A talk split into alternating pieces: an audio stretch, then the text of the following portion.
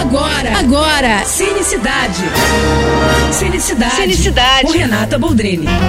Oferecimento Telecine, seu momento cinema. Friozinho gostoso lá fora para se encolher numa manta quentinha e ver um filme bom em casa, né? E eu tenho uma dica para te ajudar então. Sugiro que você dê uma olhada no filme A Luz no Fim do Mundo, que está no aplicativo do Telecine e nos canais também.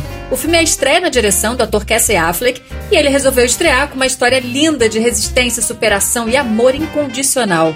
O filme se passa alguns anos após uma catástrofe mundial, uma espécie de pandemia que dizimou praticamente todas as mulheres do planeta. Algo aconteceu que só atingiu as mulheres. E ali a gente vai conhecer então a história de um pai, vivido pelo próprio Affleck, e uma filha pré-adolescente, ela ainda uma das raras sobreviventes. E como não se sabe o motivo pelo qual as mulheres foram afetadas, o mundo se tornou um lugar muito perigoso para elas. Esse pai então vive apenas para proteger a filha, que inclusive precisa se passar por menino para não correr risco.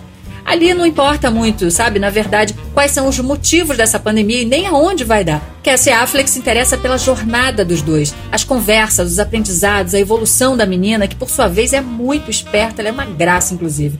São longos papos nessa caminhada que abordam desde igualdade, tolerância, feminismo, vida, morte, até filosofia, existencialismo. É um belíssimo filme sobre a força do amor. Não perca. É isso, tô indo, mas eu volto. Sou Renata Boldrini, com as notícias do cinema.